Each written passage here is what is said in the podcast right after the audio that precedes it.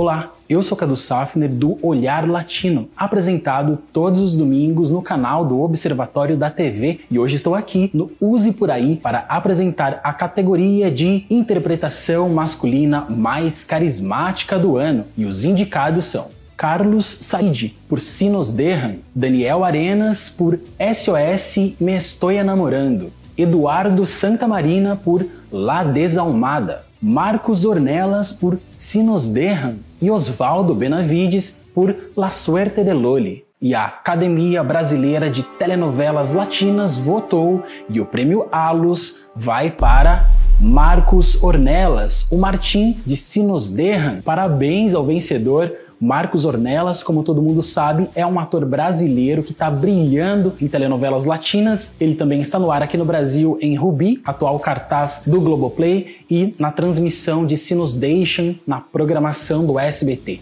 Parabéns novamente para você, Marcos Ornelas. E se você quiser conferir quem ganhou em todas as categorias de melhores e piores do ano de 2021, é só clicar no link que eu vou deixar aqui no primeiro comentário.